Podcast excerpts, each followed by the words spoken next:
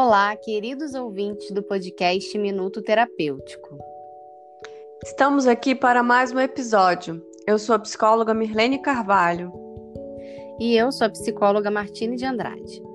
Esse é o terceiro episódio do nosso podcast. Você já ouviu os outros? Se ainda não, depois de ouvir esse episódio, vai lá e ouça. Tenho certeza que você vai curtir. E se você já ouviu e estiver gostando, nos siga nas redes sociais e interaja com a gente através dos endereços psi.martineandrade e arroba psi.mirlene Carvalho. Quem ouviu o nosso último episódio já está sabendo que em setembro acontece a campanha Setembro Amarelo, que é uma mobilização pela prevenção do suicídio e pela valorização da vida. Acredito que você, ouvinte, já deve ter percebido essa campanha, né? Afinal, hoje já é o dia 25 de setembro. E antes que o mês acabe, queremos falar aqui de forma mais direta sobre dados estatísticos, mitos, formas de perceber e ajudar pessoas que estejam com uma ideação suicida. Mas esse tema ele não deve ser abordado somente em setembro devemos levar o aprendizado e as reflexões trazidas por essa campanha para a nossa vida. Pois para ocorrer um suicídio, não tem hora, não tem lugar, não tem cor ou classe social. Devemos estar atentos, pois as estatísticas são alarmantes. Né? Segundo a OMS, que é a Organização Mundial de Saúde, a cada ano mais de 800 mil pessoas cometem o suicídio. Exatamente, mais de 800 mil pessoas. E na faixa etária entre 15 e 29 anos, o suicídio é a segunda maior causa de morte, sendo que houve um aumento de 20% nos últimos 20 anos nessa, nessa faixa de idade. Eu não sei em relação a vocês, mas para mim esses dados são um pouco assustadores. São de fato alarmantes, como disse a Martine no início. E ainda existem outros dados. Segundo outras estatísticas, no Brasil, a cada 45 minutos uma pessoa morre por suicídio, em torno de 32 pessoas por dia. Isso significa que enquanto estamos aqui conversando e vocês estão aí nos escutando, existem pessoas planejando ou executando um plano de suicídio. É, Mirlene, de fato é assustador. Né? E eu ainda tenho mais dados é, para a gente pensar, né? Segundo o IBGE, um estudo realizado na região de Campinas, ao longo da vida, né, 17,1% dos brasileiros pensam em pôr fim à própria vida. 4,8% elaboram um plano e 2,8% efetivamente tentam o suicídio.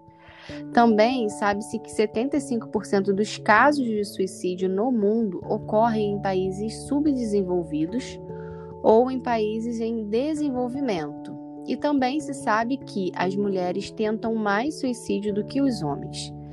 O Brasil é o oitavo país em números absolutos de suicídio no mundo. Essa relação entre gênero e suicídio é bem interessante. Conforme a Martine disse, os homens tentam se suicidar menos que as mulheres, porém eles conseguem efetivamente pôr fim à própria vida mais do que as mulheres. Ou seja, quando eles tentam, eles de fato conseguem. Algumas teorias explicam isso pelo fato de os homens conseguirem ter acesso a meios mais letais do que as mulheres, como por exemplo o uso de armas de fogo. Mas em meio a todos esses dados que são um pouco assustadores, nós também temos algo que pode ser considerado uma boa notícia, e eu vou contar para vocês.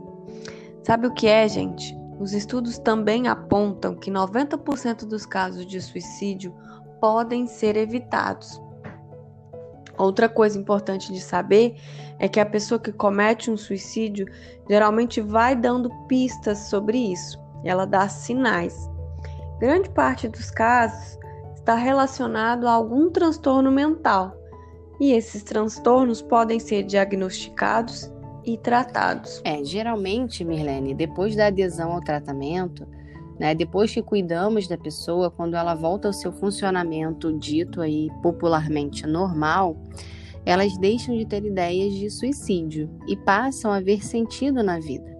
E relatam que os pensamentos de morte eram muito mais uma tentativa de eliminar o sofrimento naquele momento do que de fato um desejo de deixar a vida, né?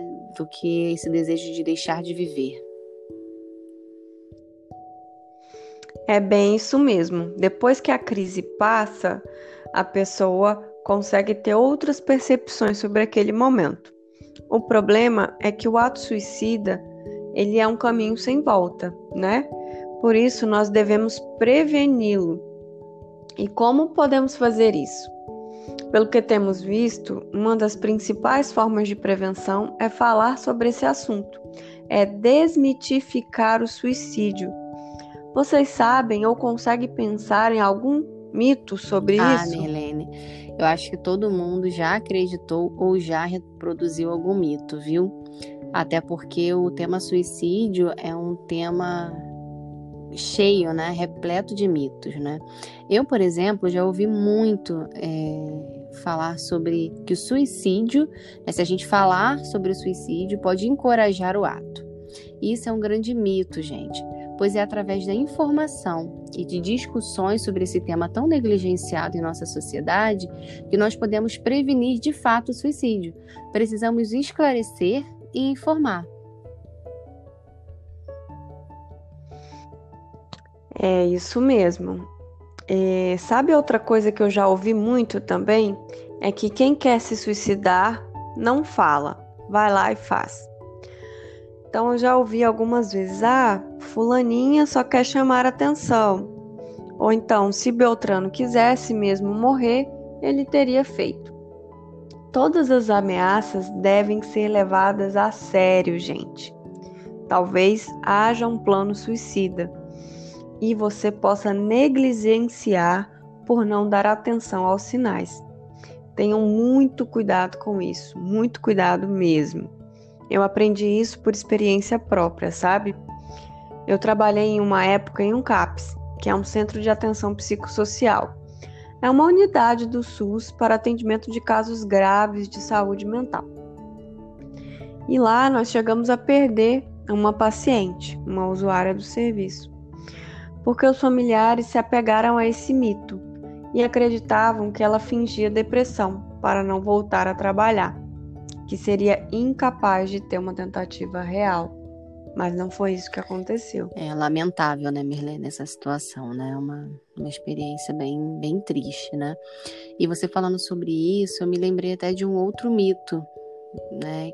Que são os, os familiares, né? E até profissionais da saúde estão sujeitos né, que é o mito de que quando o indivíduo mostra sinais de melhora ou sobrevive a uma tentativa de suicídio, ele está fora de perigo. Na verdade, um dos período, períodos mais perigosos é depois de uma crise. Essa suposta melhoria pode ser um sinal de despedida. Outra ideia falsa sobre esse tema é o mito de que alguém com propensão ao suicídio está determinado a morrer. Mas não é isso. Não é isso, viu, gente? A pessoa, quando pensa em suicídio, ela não quer necessariamente morrer. Geralmente, ela quer acabar com o sofrimento. Ela está em um sofrimento tão grande que não consegue enxergar outras possibilidades. Então, vê a morte como uma suposta solução.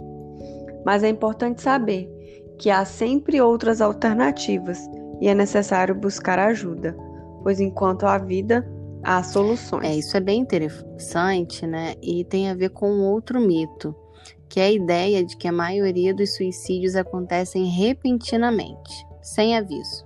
Isso não é verdade, pessoal. A pessoa com pensamento suicida sempre dá sinais. O que acontece é que esses sinais são ignorados ou pouco valorizados. Infelizmente, é, às vezes ficamos cegos diante desses sinais.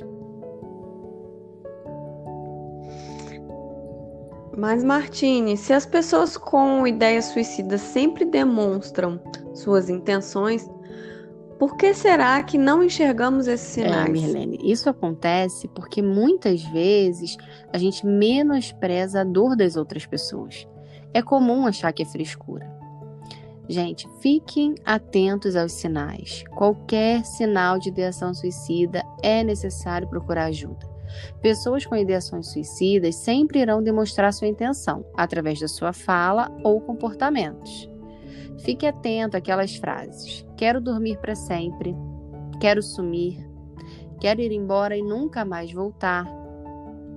Gente, eu vou repetir essas frases para que vocês é, fixem bastante, né? Fiquem atentos a essas frases. Quero dormir para sempre, quero sumir, quero ir embora e nunca mais voltar. Mesmo quando essas frases forem faladas durante brincadeiras, é necessário estar atento. É, isso é muito importante, bem interessante estar atento a esse tipo de fala, a esse tipo de conteúdo.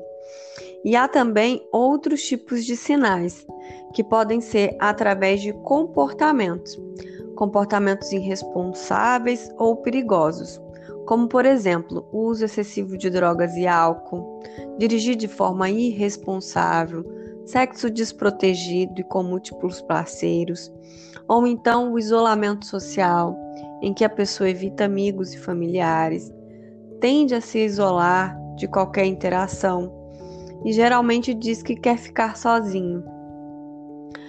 É, outra, outra forma de outros tipos de comportamento são a ausência ou abandono de planos de futuro, desesperança. Então a pessoa não consegue enxergar o futuro, não consegue fazer planos em relação ao futuro e tem um grande sentimento de desesperança.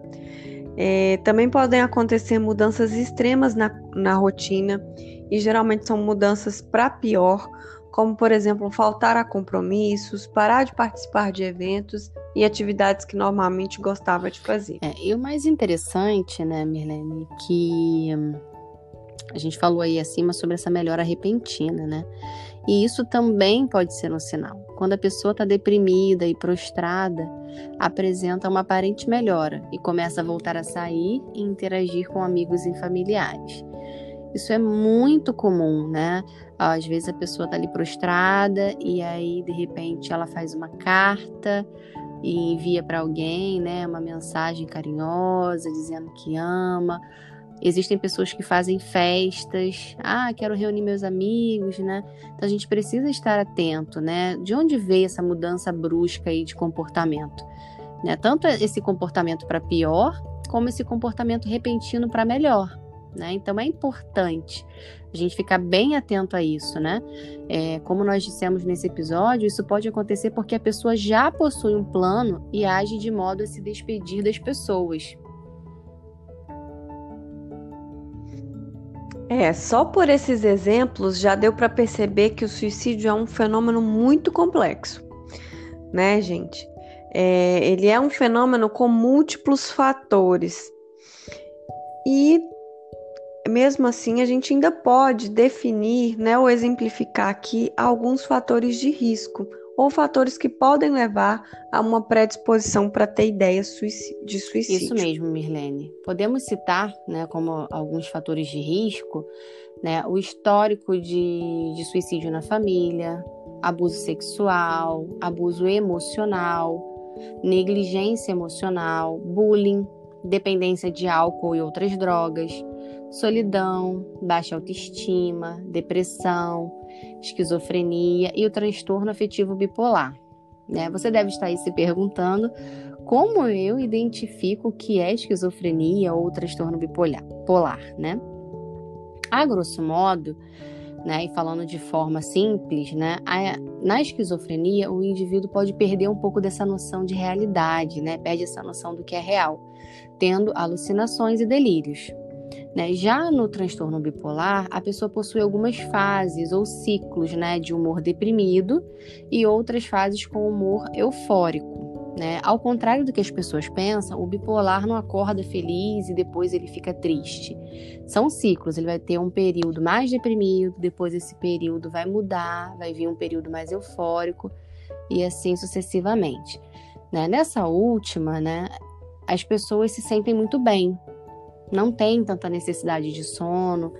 Né? Alguns se sentem até super-homens ou super-mulheres, né? mas isso acontece de uma forma patológica. Pois é, Martine. Além desses fatores que você colocou, também pode existir alguns fatos que são precipitantes, é, que servem como situações ativadoras. Elas não são necessariamente é, os reais motivos para o suicídio, mas são situações que podem ativar, né, começar a desencadear uma crise. E alguns desses fatores podem ser separações, desemprego, perda de um ente querido, a descoberta de alguma doença, uma dor crônica, é, pendências judiciais, o endividamento, dentre outras coisas. É, e também podem existir algumas características de personalidade, como a personalidade mais depressiva, é, pessoas mais impulsivas ou com instabilidade emocional, com sentimentos de desesperança e desespero, pessoas que são mais rígidas, que têm uma certa rigidez de ideias e ausência ou pouco vínculo social. Todos esses fatores tendem a ter maior risco ao suicídio. E aí, você deve estar se perguntando: diante de toda essa complexidade de mitos, fatores de riscos e situações ativadoras, como eu posso ajudar?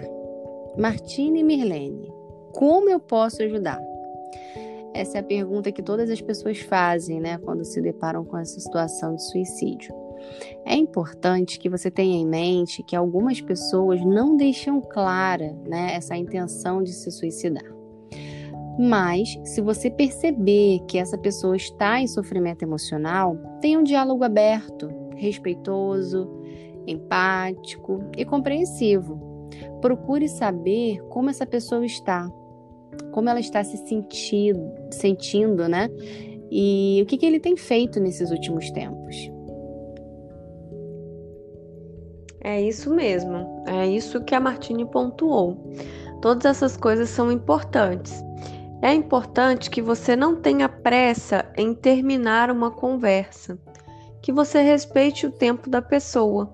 Cada pessoa tem seu tempo para se abrir.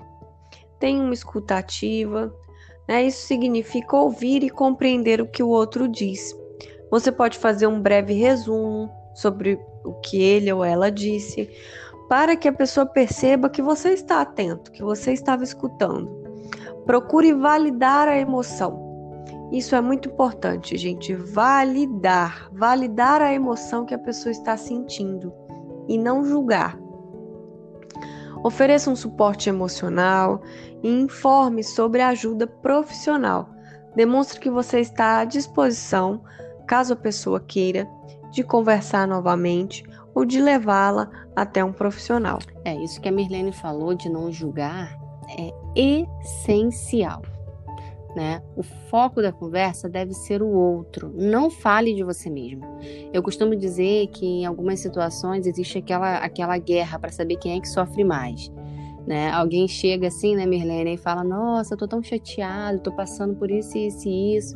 E aí o amigo vira e fala: Ah, porque você não tá passando o que eu tô passando. Se você soubesse o que eu tô passando. Quem nunca viveu isso, né?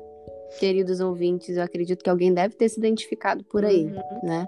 Mas esse não é o correto. Não fala sobre você mesmo, né? E também, assim, não ofereça soluções simples e nem desmereça o que essa pessoa sente. Não é indicado rechaçar, esboçar expressões de choque e nem de reprimir. Não julgue. Gente, existem aquelas frases assim que são proibidas a gente falar numa situação de suicídio. Né? Evitem a todo custo aquelas frases. Isso é pecado. Não acredito que você está pensando nisso. Para que chorar? Você sempre teve tudo do bom e do melhor? Ou até aquele não se preocupe, vai melhorar. Não diga que você sabe que a pessoa está passando, porque você não sabe. Não faça promessas. Aquelas frases do tipo: não vou deixar isso acontecer com você né? São coisas que a gente não pode, é, não deve fazer, né? Promessas que a gente não vai conseguir cumprir. Seja um condutor de esperança. O seu humor pode transmitir né, para essa outra pessoa que a esperança é real, que a recuperação é possível, que o tratamento funciona, que existem outras alternativas e outras maneiras diferentes de obter tratamento e ajuda. É bem isso mesmo, Martine. É muito importante que a gente não meça o, o sofrimento do outro com a nossa régua. Né? Isso vai evitar que a gente julgue ou que a gente faça essas colocações, como essas frases que você falou, que nós não devemos usar. É, e se você perceber que a pessoa não se sente à vontade em se abrir com você, é, indique um profissional ou indique o CVV que é o Centro de Valorização da Vida, que trabalha para promover o bem-estar das pessoas e prevenir o suicídio. Basta ligar para o número 188 em qualquer horário. O CVV ele presta um serviço voluntário e gratuito de apoio emocional para todas as pessoas que querem conversar né, e que façam essa ligação. E é sob total sigilo né? Pessoas com ideias suicidas, que já tentaram ou que teve algum próximo que cometeu, algum, alguém próximo que cometeu suicídio, podem ligar para o CVV através do número 188. Anotem esse número, pessoal. Queridos ouvintes, anotem esse número 188. O CVV também promove, além dessa escuta via telefone, palestras gratuitas para a comunidade. E se você né, quer ajudar na prevenção do suicídio, divulgue essas informações que nós passamos aqui. Seja um multiplicador. Né? Eu acho tão bacana quando a gente ouve algo bom, quando a gente ouve é, é, algo assim tão instrutivo, informativo, né? Que pode agregar, que pode ajudar outras pessoas e a gente compartilha. Então, seja uma pessoa que compartilha boas ideias. E quando a gente se torna aí um multiplicador, né, quando a gente fala sobre isso com outras pessoas, nós podemos dizer, inclusive, que somos voluntários do CVV. Então, se a partir de hoje você for um multiplicador, levando essas informações, você pode se considerar um voluntário. Agora, se você quer se tornar um voluntário, é, que não seja só multiplicador, mas de repente fazer o atendimento telefônico, participar da, dos grupos de apoio, né? Ajudar presencialmente, você pode entrar em contato com o CVV, né, através do site, né? Eles têm horários super flexíveis e várias formas de ajudar. É, nós esperamos que vocês tenham se beneficiado deste conteúdo e que compartilhe com os amigos para que possam se beneficiar também. Vocês estão gostando do podcast? Nos o seu feedback através das nossas páginas lá no Instagram ou no Facebook, que são arroba psi.martineandrade e arroba. Então, pessoal, por hoje é só e esperamos por vocês no próximo episódio. E não se esqueçam, prevenir o suicídio é cuidar da vida.